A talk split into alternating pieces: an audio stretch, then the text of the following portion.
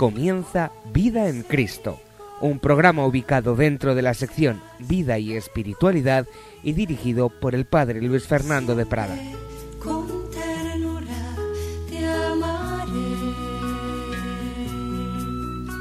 Así dice el Señor,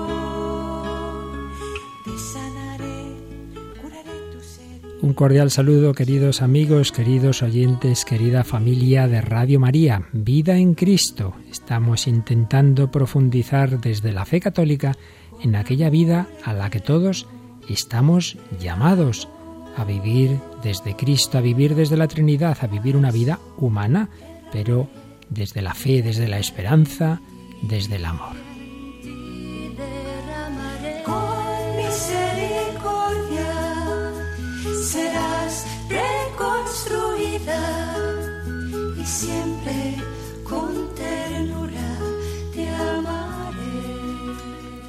Misericordia será reconstruida. Dios quiere construirnos y reconstruirnos cuando nos hemos equivocado, cuando no hemos respondido a nuestra vocación, vocación a la santidad. Estábamos dedicando un par de programas a esa vocación que todo cristiano tiene y vamos a seguir profundizando en este tema tan fundamental, puesto que es, como digo, la vocación común de todo cristiano, en realidad de todo hombre, pero muchos no lo saben y tenemos que anunciarles que su plenitud, que su plena realización está en la santidad, es decir, en vivir desde Dios, porque decíamos que la santidad es la naturaleza de Dios, solo Dios es santo, solo tú, Señor, solo Dios es santo, pero Dios quiere darnos a participar de su santidad. Dios se ha hecho hombre y así en Cristo y en el Espíritu Santo el Padre nos da su propia vida divina.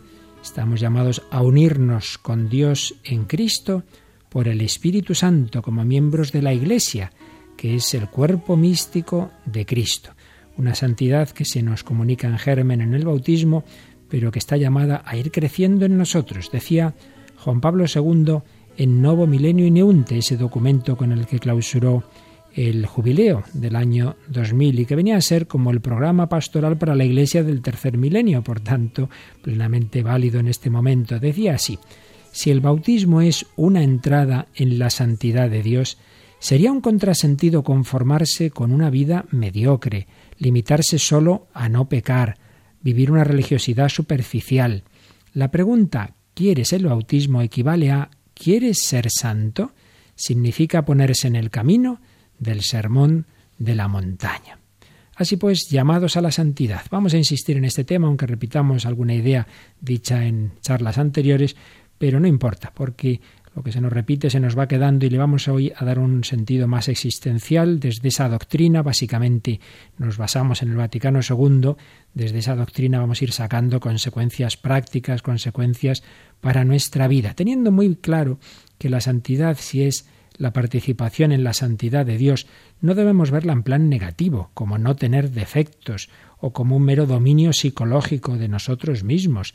Pues hay santos que mantienen algunos defectos, fragilidad eh, de las faltas, pero Cristo no nos trae un método para no enfadarnos, sino algo mucho más grande. Nos da la riqueza de la paciencia de Dios, la riqueza de su mansedumbre, una riqueza positiva, no es simplemente una cuestión ética, moral, eso sería un moralismo, sino que es un enriquecimiento de todo nuestro ser.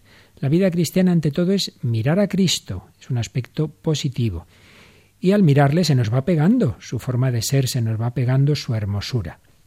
Y como consecuencia de mirar a Cristo y de captar su belleza es cuando no quedaremos deslumbrados por este mundo y podremos renunciar a lo que sea necesario. Ahí ya viene el aspecto negativo, lo que decía San Pablo en la carta a los filipenses, juzgo que todo es pérdida comparado con la sublimidad del conocimiento de Cristo Jesús mi Señor, por quien perdí todas las cosas y las tengo por basura con tal de ganar a Cristo. Todo es pérdida, pero comparado con, no es que en sí mismo los bienes de este mundo sean algo malo, no, no en absoluto, todo es bueno, lo ha creado Dios, pero comparado con el conocimiento de Cristo, todo adquiere un valor muy, muy, muy relativo.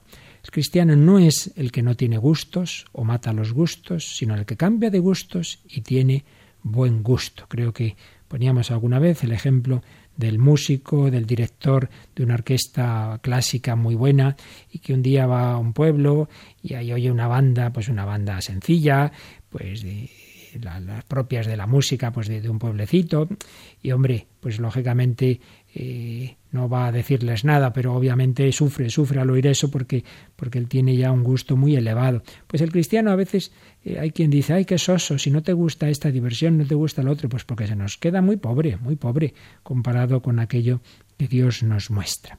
Veíamos también que la santidad es amor, si la santidad es la forma de ser de Dios y Dios es amor, pues lógicamente la santidad ante todo consistirá en el amor. Y ahí debemos poner siempre el acento.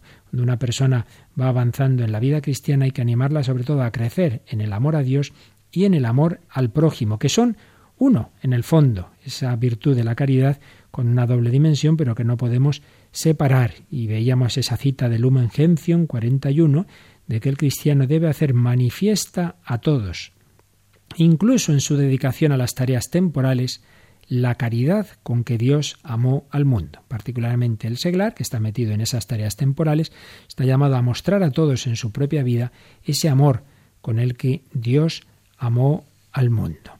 Santidad, santidad, vida de Dios, santidad, amor de Dios, santidad que estamos todos llamados a vivir, todos llamados a vivir esa vida divina, esa vida que Dios nos quiere conceder. Vivir en el amor, visibilizar el amor. El cardenal Bantuan, que también hemos citado más de una ocasión, que estuvo tantos años en los campos de concentración comunistas de Vietnam, pues insistía mucho en esa dimensión esencial de la santidad que es el amor. Y nos contaba en una ocasión, cuando salí de la cárcel, recibí una madre, una carta de la madre Teresa de Calcuta con estas palabras. Lo que cuenta no es la cantidad de nuestras acciones, sino la intensidad del amor que ponemos en cada una. Aquella experiencia, decía Monseñor Bantuán, reforzó en mi interior la idea de que tenemos que vivir cada día, cada minuto de nuestra vida, como si fuera el último, dejar todo lo que es accesorio, concentrarnos solo en lo esencial. Cada palabra, cada gesto, cada llamada por teléfono, cada decisión, tienen que ser el momento más bello de nuestra vida. Hay que amar a todos, hay que sonreír a todos sin perder un solo segundo. Y él así lo hizo. En aquel campo, en aquellos campos de concentración donde estuvo, pues iba convirtiendo a los carceleros porque los trataba con tanto amor, ellos que le trataban tan mal y sin embargo respondía siempre con amor y eso evidentemente les impactaba mucho santidad, que es amor, santidad, a la que todos estamos llamados, no solo a salvarnos por los pelos, tampoco a santificarnos en plan individualista, yo busco mi perfección, sino demos siempre un sentido de agradar a Cristo y cumplir una misión, la misión que Él me encomienda, colaborar a la redención del mundo. Consecuencias de esta llamada universal que todos tenemos a la santidad pues que todo cristiano debe tender a la santidad como al fin único de su vida, como lo único necesario, que diría Jesús en Betania a propósito de Marta y de María. Lo único necesario. Yo busco este fin, este otro y ser santo. No, no, no. El único fin último de tu vida tiene que ser la santidad sin pretender servir a dos señores. No podéis servir a Dios y al dinero, a Dios y al placer, a Dios y al quedar bien sino como nos dirá San Ignacio en los ejercicios, en todo deseando y eligiendo lo que más nos conduce para el fin que somos criados. En todo tenemos que escoger lo que más me acerca a Dios, lo que me hace más santo. Si Dios llama a la santidad, por otra parte, el hombre debe tener plena confianza en que el Señor le dará la gracia necesaria para alcanzarla. Dios no puede pedir algo imposible, y por ello nuestra vida está llamada a la santidad puede ser cumplida, está llamada a cumplirse plenamente, a ser una vida lograda, siempre, insistimos, con la gracia divina, si no es absolutamente imposible. Esto es aquello a lo que todos estamos llamados. Hay una experiencia impresionante del cardenal Bantuán al poco tiempo de haber sido detenido en, en Vietnam cuando le detienen las autoridades comunistas, tiene que dejar su diócesis, tiene que dejar su seminario, y contaba en aquellos ejercicios espirituales que le dio a Juan Pablo II y a la Curia Vaticana lo siguiente cómo al poco tiempo, pues eso, de estar detenido, empezaba a acordarse de su diócesis, me atormentaba el pensamiento de dejar que se hundieran todas las obras que había levantado para Dios. Experimentaba una especie de revuelta en todo mi ser. Una noche, en lo profundo de mi corazón, escuché una voz que me decía ¿Por qué te atormentas así? Tienes que distinguir entre Dios y las obras de Dios. Todo aquello que has hecho y querrías continuar haciendo, todo eso es una obra excelente, pero son obras de Dios, no son Dios. Si Dios quiere que tú dejes todas esas obras poniéndote en sus manos, hazlo inmediatamente y ten confianza en Él. Él confiará tus obras a otros, que son mucho más capaces que tú. Tú has escogido a Dios y no sus obras. Y comentaba el cardenal, esta luz me dio una nueva fuerza que ha cambiado totalmente mi manera de pensar. Y es verdad, esto nos pasa muchas veces. Pensamos que, bueno, ya que Dios me ha encomendado esta tarea, pues esto es lo principal y, y me aferro mucho a ello. Tareas muy buenas, tareas apostólicas, sí, sí, pero tú has escogido a Dios y no las obras de Dios. No hay que olvidarlo nunca que a veces por hacer las obras de Dios nos olvidamos del Dios de las obras y hacemos muchas cosas y no estamos con el Señor y no vivimos ante todo para ser santos y nos centramos demasiado en las actividades concretas. Ante todo, buscar a Dios. Tú has escogido a Dios y no las obras de Dios. Y si esa obra se hunde, pues el Señor sabrá. Haz lo que está de tu mano, pero no te obsesiones con las acciones, con lo que tienes que hacer.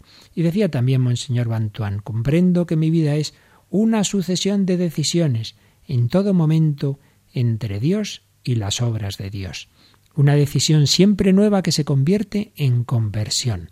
La tentación del pueblo de Dios siempre consistió en no fiarse totalmente de Dios y tratar de buscar apoyos y seguridad en otro sitio. Así pues, único fin de nuestra vida, ni siquiera las obras apostólicas las podemos poner como un fin último. No, no, no, no.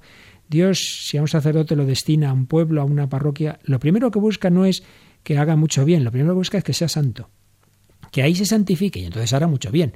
Cuando destina a un religioso a no sé qué lugar, lo primero que busca es que ahí siga más de cerca a Cristo.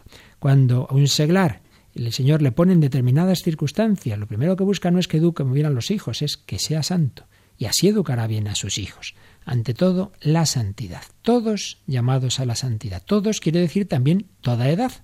En cualquier momento de su vida, el hombre está llamado a la santidad. El niño, el joven, el adulto, el anciano, cada uno en sus circunstancias puede y debe entregar su vida por amor. Por eso la Iglesia también está beatificando a niños. Tenemos el caso de los niños de Fátima, eh, Jacinta y Francisco, ya beatos, cualquier día serán canonizados, toda edad. Pero dice el Vaticano II que los fieles de cualquier condición están llamados a la santidad, por tanto podemos sacar otra conclusión, que también está llamado a la santidad el que en el pasado llevó una vida pecaminosa. Es verdad, es verdad que el pecado, cuanto más grave y reiterado, nos va haciendo más difícil el camino de la perfección. Eso es cierto, pues va reforzando las tendencias egoístas del hombre, va limitando su libertad real hacia el bien. Pero a esa persona que se ha convertido, aunque haya llevado una vida muy pecadora, también Dios la llama a la plenitud de la vida cristiana. Siguiendo ese camino, para él ahora más difícil que antes, puede demostrar todo su reconocimiento al Señor que le ha perdonado.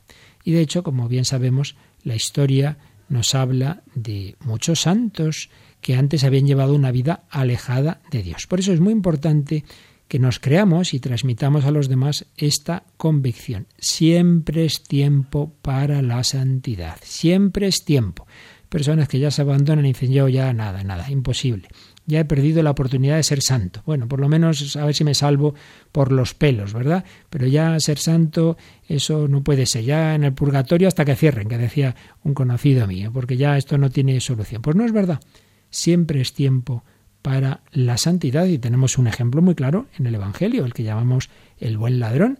Unos minutos, una hora o dos de agonía le sirvieron para recuperar toda una vida perdida en crímenes. Hoy estarás conmigo en el paraíso. Santidad, llamada la santidad para todos, también para la persona con anomalías psíquicas. Aquí es un tema que un día quizá lo tratemos con más calma. Ciertamente hay que distinguir entre la santidad real ante Dios y la santidad ejemplar canonizable. Ciertamente la santidad real, que es la que importa ante Dios, es para todos, también para personas con, enfermedades psiquiátricas. Pues en esas personas la, santidad, escribe Federico Ruiz, eh, la santidad de esas personas, no encontrando un psiquismo adecuado, se desarrollará en una continua lucha por engranarse sin jamás conseguirlo del todo. La gracia da fuerzas para seguir luchando, no para triunfar del todo. Será una santidad que no luce, pero santidad real. Santidad canonizable ya es otro tema, ya es otro tema. Hombre, si se trata de un ligero desequilibrio mental, quien no tenemos algo, alguna tecla un poco suelta.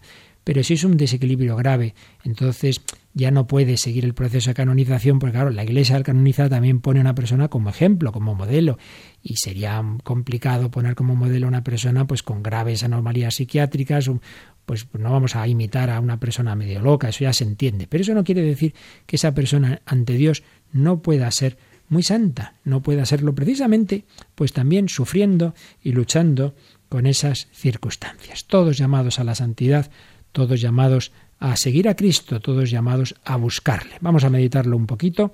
Hoy vamos a pensar cómo el Señor nos llama a buscarle, a seguirle. Él nos busca y también nosotros debemos buscarle con todo nuestro corazón. Debemos tener una actitud de búsqueda de lo único importante.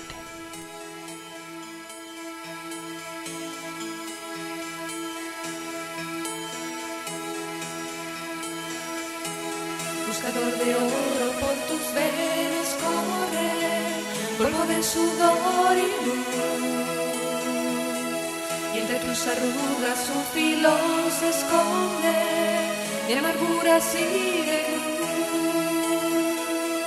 Forjador de sueños, rompedor de moldes, sabedor de ingratitud. Solo en el camino y molido a golpes, te encontraste con Jesús lo iba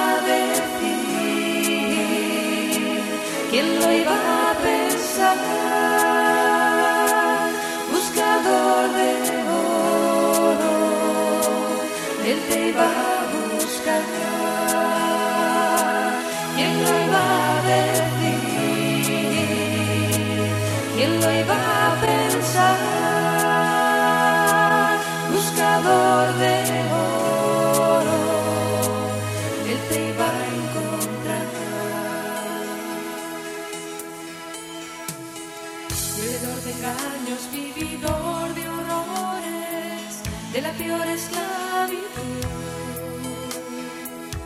que va por dentro te libró aquel hombre que colgaba de una cruz. Muerto entre los muertos, pobre entre los pobres, solo te quedabas tú. Como a ningún puerto, pescador sin nombre, te encontraste con Jesús.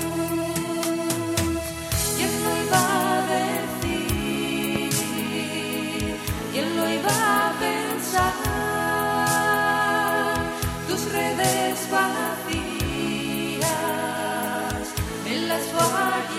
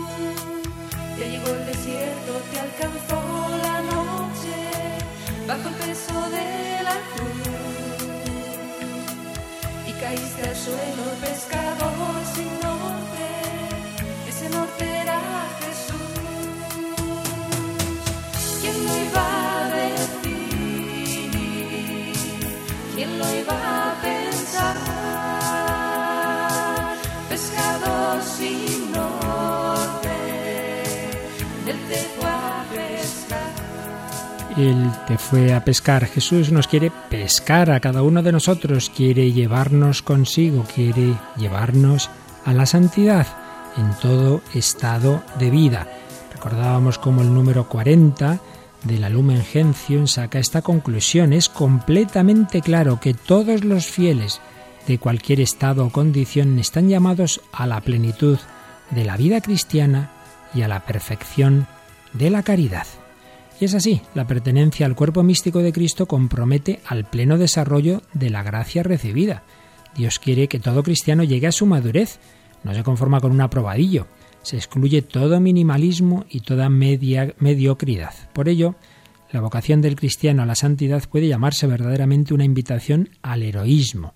Dios busca la plena cristificación del hombre, a la cual es indudable que se oponen, se oponen pues nuestras tendencias egoístas, el ambiente mundano y, no olvidemos, las asechanzas del príncipe de las tinieblas. Por eso, la santidad tiene que estar siempre en una constante lucha, pero no olvidemos que una lucha en la que no estamos solos, una lucha con la gracia de Dios, con las armas que Dios nos da.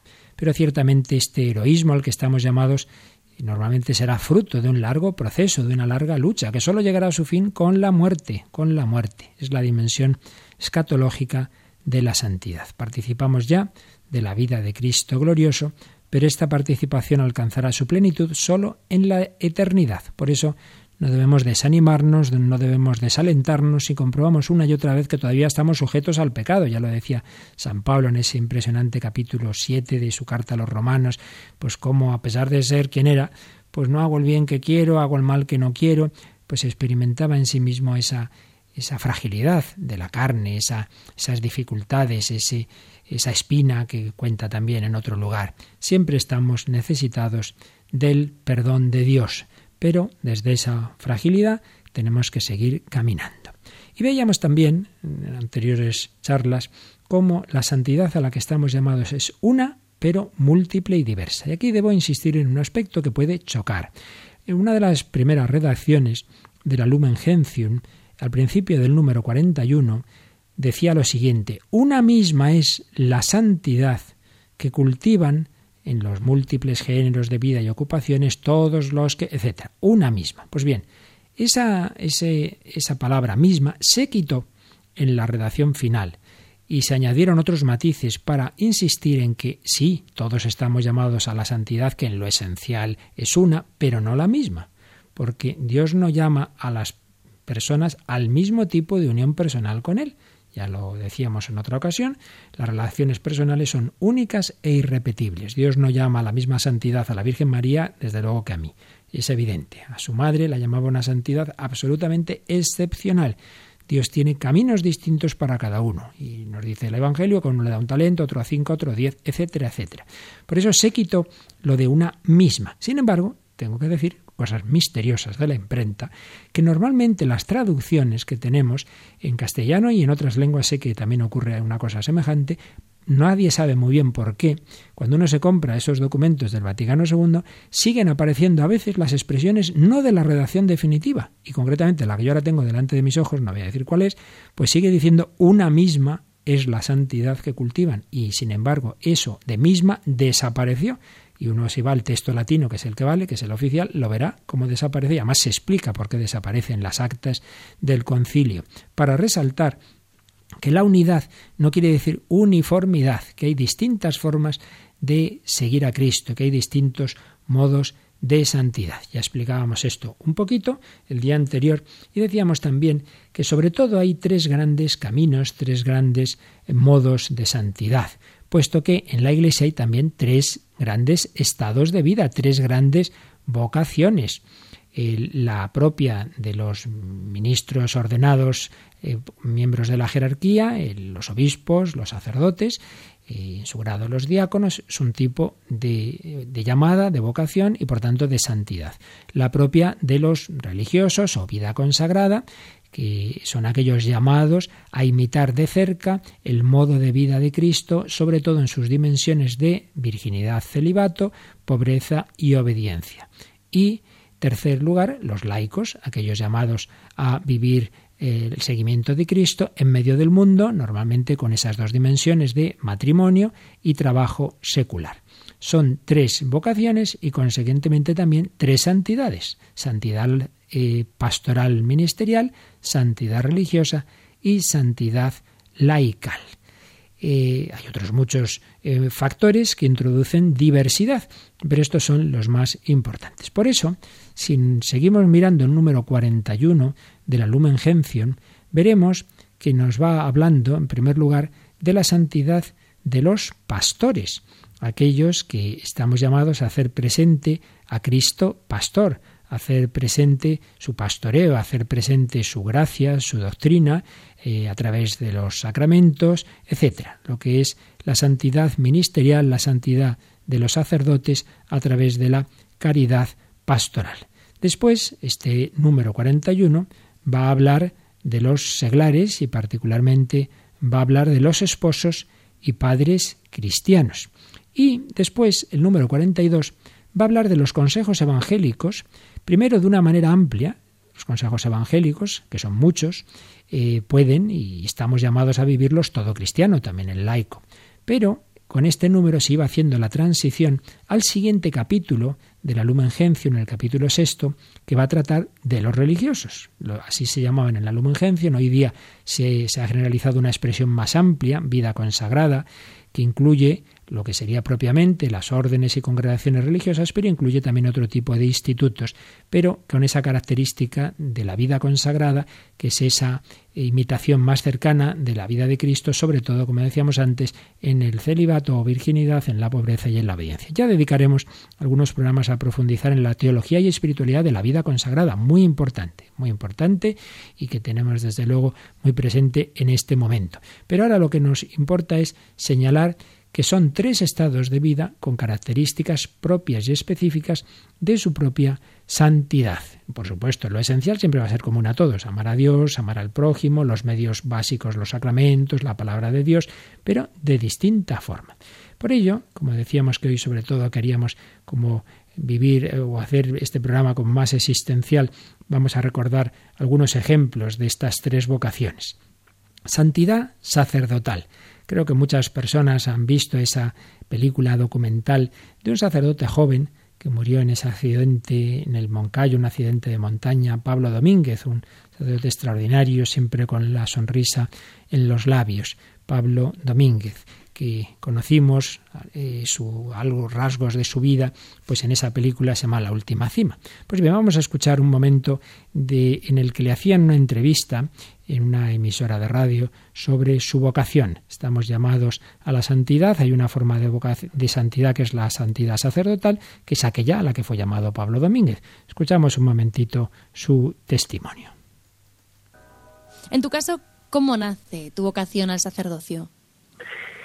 Bueno, pues, en fin, a los 13, 12 años empecé a, pues, a, barruntar esa posibilidad hasta que ya, pues, un día, ante la pregunta directa de un sacerdote, pues le contesté, pues efectivamente, creo que Dios me está llamando. Y es que esa llamada, lejos de ser algo que queda en la historia, se repite constantemente. Y puedo decir, sin duda alguna, que cada día estoy más contento y más entusiasmado con esta misión a la que el Señor diariamente me envía.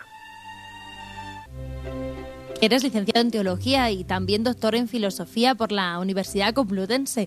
Dinos, ¿en qué orden? ¿Sacerdote, teólogo, filósofo o teólogo, filósofo, sacerdote o las tres van de la mano?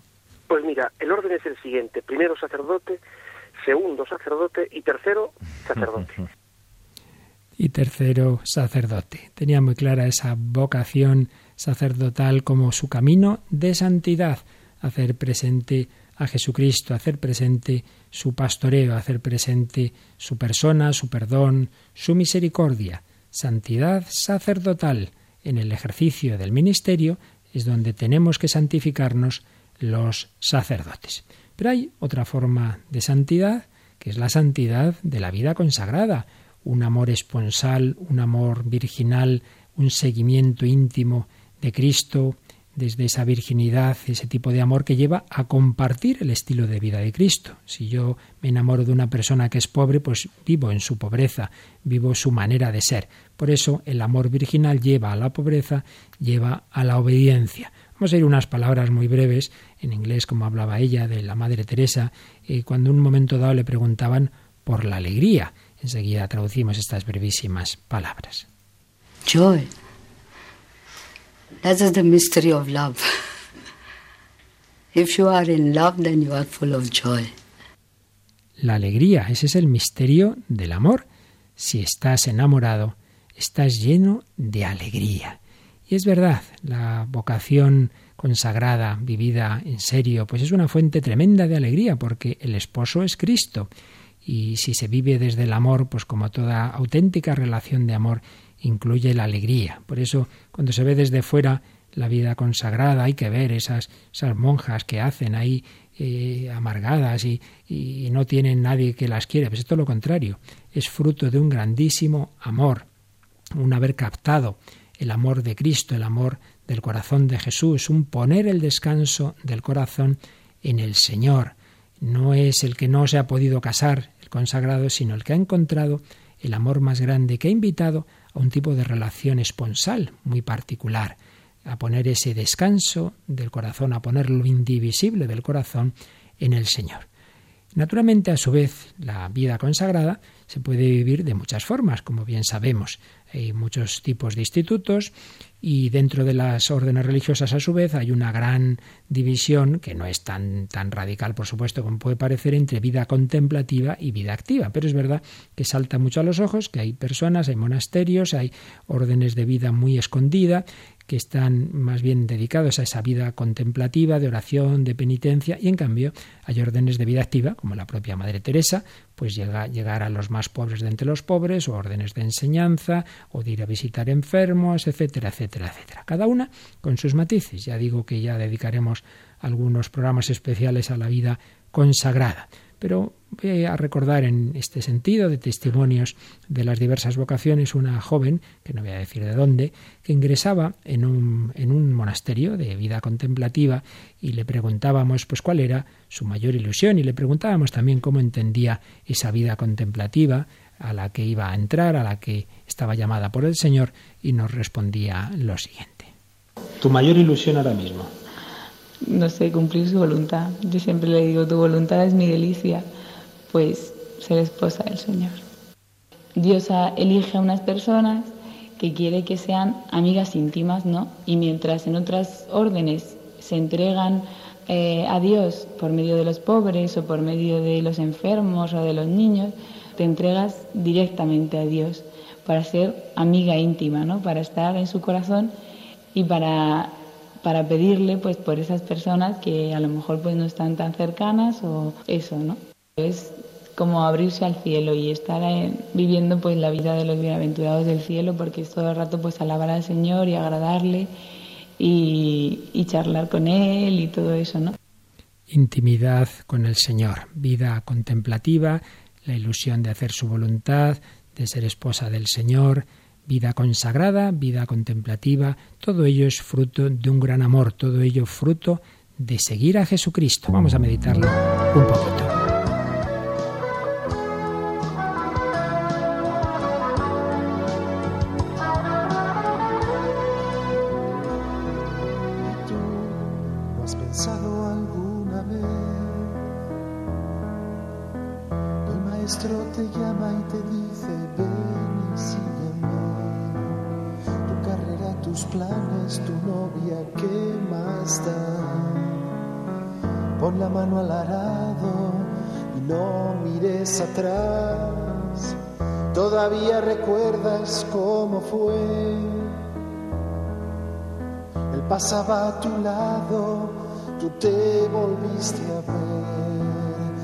Todo ha cambiado, ya nada será igual.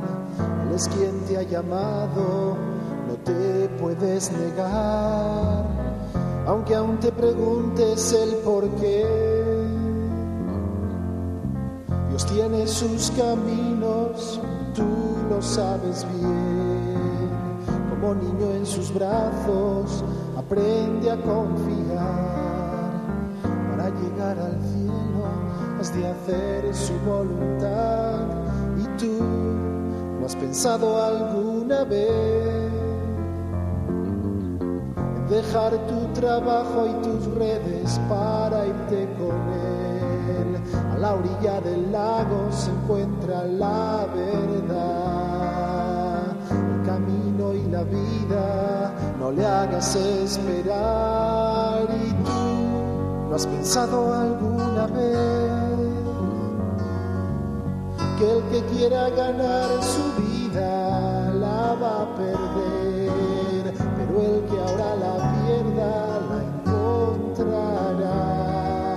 A la vuelta del tiempo está la eternidad y tú has pensado alguna vez en todas esas almas que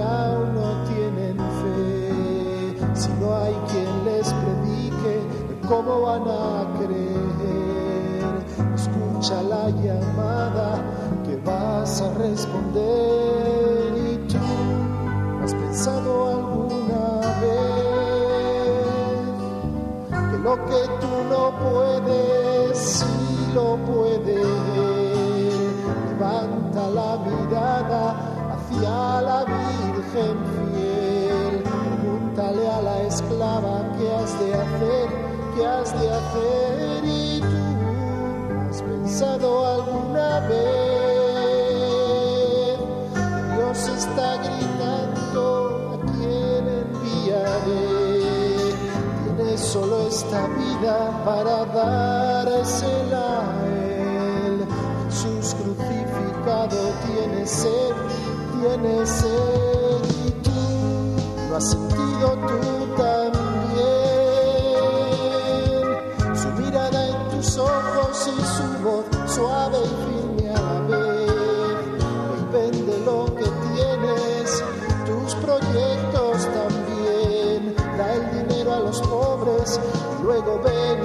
Ven y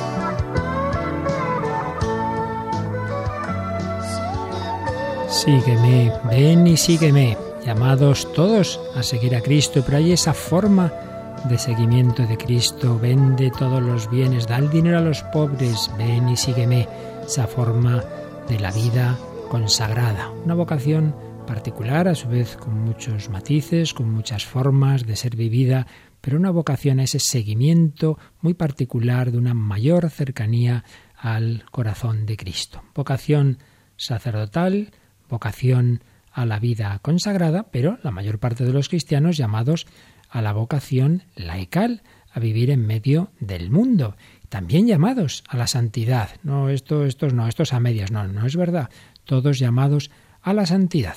Si hemos escuchado un testimonio de la Madre Teresa, de Pablo Domínguez, de una joven que iba a entrar en un monasterio contemplativo, vamos a escuchar el testimonio de un conocido actor mexicano, Eduardo Verástegui, que después de un tiempo de estar muy lejos de Dios se, se acercó al Señor, se convirtió, y entonces pensó, ah, pues a lo mejor tengo que hacerme religioso, misionero. Bueno, vamos a escuchar cómo vivió esa vocación suya, esa vocación a la santidad en medio del mundo.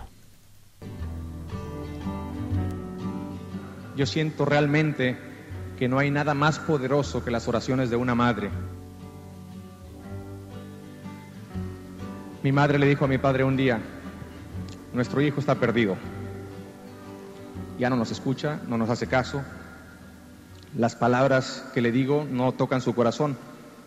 Pero si mis palabras no tocan su corazón, mis oraciones van a tocar su corazón. Y ahí fue donde empezó a rezar no sé cuántos cientos o miles de rosarios.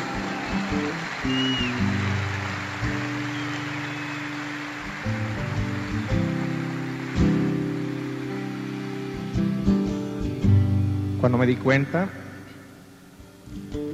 lo que había hecho con mi vida, no solamente el corazón se me partió cuando me di cuenta que había ofendido a mi familia, que había ofendido a muchas personas con los trabajos que hacía, con el estilo de vida que llevaba. Lo que me rompió el corazón fue cuando me di cuenta que ofendí a Dios. Si el llamado es la santidad, el ser puros de corazón, la Biblia nos dice, ¿no? Bienaventurados los que tengan el corazón puro, porque ellos verán a Dios. Bueno, entonces, ¿cómo voy a lograr esa pureza a la, que, a la cual todos somos llamados? Y ahí fue como católico descubrí que, bueno, en los sacramentos, asistiendo a misa todos los días, rezando el rosario, yéndome a confesar, voy una vez por semana, tengo un director espiritual. En ese momento vendí todo lo que tenía, renuncié a todas las ofertas que me estaban llegando, dije me voy a ir a la jungla, allá al Amazonas, a Brasil, dos años a discernir, a ver qué quiere Dios de mí, hacer un trabajo de, misionero, ayudar a los pobres. Entonces fui a ver al padre Juan Rivas y le platiqué de, de mi plan. Me dice, no, no, no, no, momento, ¿a dónde vas? pues a la jungla ya, a Brasil, al Amazonas, Eduardo. Hollywood es una jungla más grande, me dice. Si tú realmente pones una lista de lugares donde tú fueras a tener una conversión, créeme que Hollywood hubiera sido el último. Sin embargo, ahí fue, por alguna razón, por algo. En ese momento, pues tenía que abrir una productora de cine, la cual abrimos y le pusimos Metanoia Films. Metanoia es una palabra en griego que significa conversión crear un oasis en Hollywood donde eh, personas que estén en el mismo canal nos juntemos y produzcamos películas que eleven la dignidad del ser humano en las historias que escojamos producir, películas que tengan el potencial de, de prender una veladora en el corazón de las personas. Según el libro del Apocalipsis, una gran señal apareció en el cielo. Una mujer vestida de sol, con la luna bajo sus pies y una corona de doce estrellas sobre su cabeza. Dios, Dios nos da una señal en el cielo y la adorna con los astros luminosos para que nuestra mirada se eleve, se levante a las alturas, hacia esa mujer luminosa que va a dar a luz a aquel que es la luz del mundo, su Hijo Jesucristo. Nadie conoce a un hijo mejor que su madre. Por eso, entre más cerca estemos de María, más cerca estamos de su Hijo Jesucristo más cerca estamos de su Hijo Jesucristo, y esa es la santidad, que Jesús nos dé su propia vida, su modo de ser, en la vocación sacerdotal, en la vocación, la vida consagrada, en la vocación laical, pero siempre con el corazón de Cristo y con el sano realismo de la auténtica vida espiritual. Y es que muchas veces decimos, bueno, sí, yo sería santo si yo tuviera otras circunstancias, si, si mi marido fuera mejor, si mis hijos fueran de otra forma, si mi superior o superiora, pues claro, tuviera otros planteamientos, si los compañeros sacerdotes, si el obispo, si la parroquia. Siempre pensamos que si no somos santos es porque las circunstancias en las que estamos son malas, porque las personas que nos han tocado al lado. No, no, no eso no es así. Dios te ha puesto en las circunstancias que te haya puesto o en las que haya permitido que a lo mejor tú te hayas puesto, quizá por decisiones equivocadas, pero ahora ya da igual. Si ya estás en esas circunstancias, ahí te tienes que santificar. La cuestión no está en cambiar de caballo, sino que cambie el corazón del caballero. No es cuestión de cambiar de marido o cambiar de superiora, es cuestión de cambiar tu actitud, de cambiar tu corazón. Decía también Cardenal Bantuán, pues cuando llevaba años, pues ahí preso, en los campos de concentración. En la cárcel todos esperan la liberación cada día, cada minuto. En la oscuridad de la noche, en medio de ese océano de ansiedad, de pesadilla, poco a poco me fui despertando. Tengo que afrontar la realidad. Estoy en la cárcel. ¿No es acaso este el mejor momento para hacer algo realmente grande? ¿Cuántas veces en mi vida volveré a vivir una ocasión como esta? Lo único seguro en la vida es la muerte. Por tanto, tengo que aprovechar las ocasiones que se me presentan cada día para cumplir acciones ordinarias de manera extraordinaria. Y así en las largas noches de prisión me convencí de que vivir el momento presente es el camino más sencillo y seguro para alcanzar la santidad. Y entonces, Cardenal Bantuán pues le hizo esta oración al Señor. Jesús, yo no esperaré. Quiero vivir el momento presente llenándolo de amor. La línea recta está hecha de millones de pequeños puntos unidos unos a otros. También mi vida está hecha de millones de segundos y minutos unidos entre sí. Si vivo cada segundo, la línea será recta. Si vivo con perfección cada minuto, la vida será santa. El camino de la esperanza está empedrado con pequeños momentos de esperanza. La vida de la esperanza está hecha de breves minutos de esperanza, como tú, Jesús, que has hecho siempre lo que le agrada a tu Padre. En cada minuto quiero decirte, Jesús, te amo. Mi verdad es siempre una nueva y eterna alianza contigo. Cada minuto quiero cantar con toda la Iglesia. Gloria al Padre y al Hijo y al Espíritu Santo. Ese es el realismo de la vida espiritual, esa es la verdadera santidad, santificarte donde estás. Hombre, no creo que ninguno de los que me escucháis ahora estéis en una situación tan dura como un campo de concentración comunista sin que ni podía el obispo celebrar misa ni nada. No creo. Pues no serán tus circunstancias tan difíciles para no poderte santificar, no soñar con otras circunstancias, ay, si yo estuviera allí o allá. No, santifícate ahí, ahí, en donde el Señor te ha puesto. Lumen Gentium 34, esa constitución fundamental del Vaticano II, nos explicaba que el Señor Jesús nos hace a todos, ahí sí que a todos los cristianos en todas las vocaciones, perdón, partícipes de su oficio sacerdotal, en orden al ejercicio del culto espiritual. Nos hace partícipes de ese su oficio, en el sentido de que todo cristiano debe ofrecer al Padre su vida. Y seguía diciendo el concilio a propósito del cristiano. Todas sus obras, preces y proyectos apostólicos, la vida conyugal y familiar, ahora habla del seglar, el trabajo cotidiano, el descanso del alma y del cuerpo, si se realizan en el Espíritu Santo, incluso las molestias de la vida, si se sufren pacientemente, se convierten en hostias espirituales aceptables a Dios por Jesucristo en la celebración de la Eucaristía con la ablación del cuerpo del Señor se ofrecen piadosísimamente al Padre. Así también los laicos como adoradores en todo lugar y obrando santamente consagran a Dios el mundo mismo. Es decir, todo cristiano, y en este caso concretamente el laico, es sacerdote en el sentido amplio de ofrecer la vida, ofrecer las alegrías, ofrecer los sufrimientos, ofrecer las dificultades, es el sentido del ofrecimiento de obras, del apostolado la oración. Todo lo que hacemos unido a Cristo nos santifica y colabora a la redención del mundo. Ser santos no para mí mismo, sino para colaborar a la salvación de la humanidad, colaborar a la redención del mundo, asociándonos con Cristo a su sacrificio renovado en el altar para gloria del Padre y salvación de la humanidad en espíritu de amor, de amor a Dios y de amor al prójimo. Y esto es, insistimos, lo más importante, lo común a toda vocación cristiana, la vocación al amor. Y con un espíritu de desprendimiento de los propios proyectos. Para llegar a la santidad hay que renunciar a los propios planes, incluso y quizás sobre todo a los propios planes de santidad. Y tal persona, amiga mía, se casó, esta otra entró religiosa y el otro no sé qué, y yo no, mi vida es un poco peculiar. Mira, donde a cada uno lleve a Dios, o a lo mejor pues tu vocación es la cruz, a lo mejor pues tienes una enfermedad que no te permite hacer lo que quisieras, pues ahí te tienes que santificar. No es, ay, yo me santificaré a pesar de mi enfermedad. No, no, no, te santificarás en tu enfermedad. Ay, yo me santificaré a pesar de que mi marido es así. No, te santificarás con ese marido, con esa mujer, con esos hijos que te dan disgustos. Y nunca renunciar a los ideales de juventud. Muchas veces, según pasan los años, en todas las vocaciones, eh, sacerdotal, religiosa, laical, uno dice, bueno, cuando yo era joven decía sí, ser santo, ser apóstol, pero bueno, eso ya queda como, como ilusiones de juventud. Pues no puede ser. Estamos llamados a la santidad en todo momento de la vida y si vamos renunciando a esos ideales, mala señal. Hemos ido perdiendo la virtud de la esperanza. Tenemos el peligro de dormirnos, de enterrar el talento, como aquel de la parábola que lo enterraba.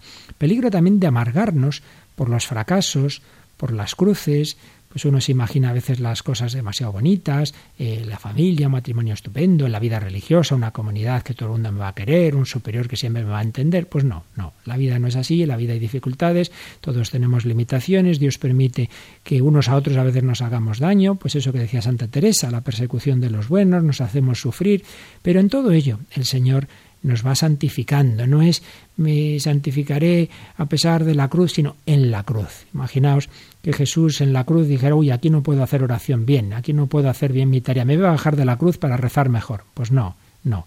Era precisamente en la cruz como cumplía su misión. Pues tú también, en tu cruz, en tus circunstancias concretas, unirte al Padre, ofrecerte al Señor, no tirar la toalla, no decir esto ya se me ha pasado el tiempo, ya no puedo ser santo no dejar los medios de santificación. Esto especialmente en el seglar, pues que ha llevado de joven pues una vida espiritual ordenada y luego claro llega la familia, llegan los hijos y es verdad, habrá que hacerlo de otra forma, pero hay que tener mucho cuidado de no dejar la oración, de no dejar los medios esenciales eh, de, de, vida sacramental, etcétera, porque todo eso sigue siendo necesario, de una manera o de otra, pero sigue siendo necesario con diligencia esmerada en el ejercicio y actividad de, esos medios, sin poner la confianza en ellos, sino esperando todo de la gracia, pero sin dejar también de poner de nuestra parte. No nos rindamos, no tiremos la toalla, todos estamos llamados a ser santos.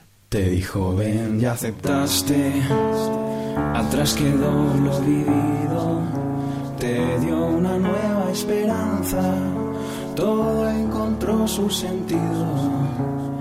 Y ahora estás caminando, compartes lo recibido, has entregado tus manos y tu voz para conocer al Salvador. Nunca te vas a rendir, aun cuando todo parece perdido. Mil fuerzas, mil gentes están contra ti, están contra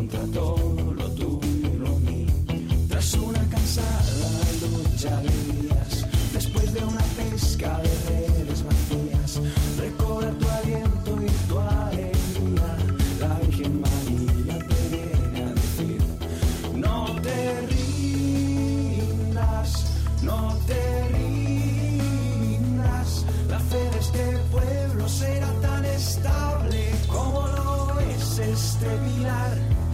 No te rindas, no te todo tu esfuerzo, todo tu empeño, su recompensa tendrá. Aunque el Señor te perdone, quizá te cuestiones si vales o no.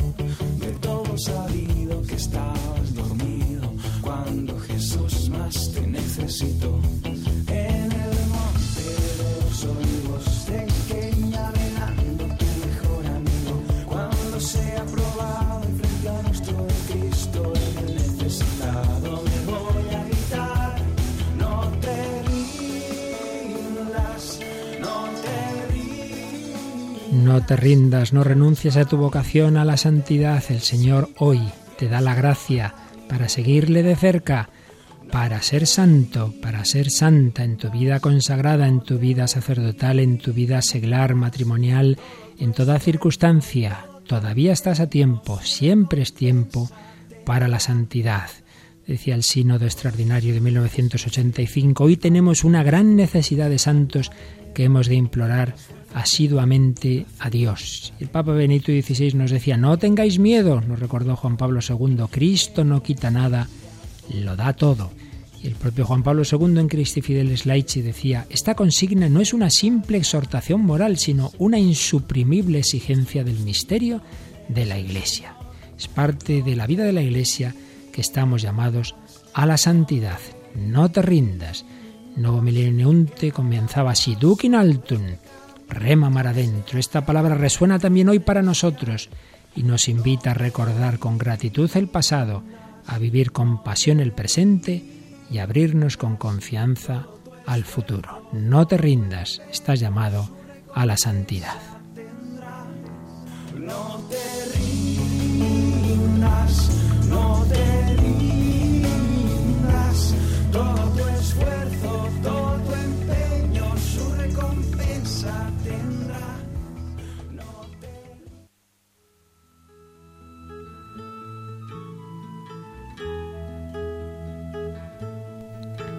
Y así terminamos, queridos amigos. Seguiremos hablando de la vocación a la santidad, de las diversas formas de vivirla. Que sigamos todos las huellas de Cristo. Te amo. Por eso derramaré mi gracia en ti. Han escuchado Vida en Cristo, un programa enmarcado dentro de la sección Vida y Espiritualidad y dirigido por el Padre Luis Fernando de Prada.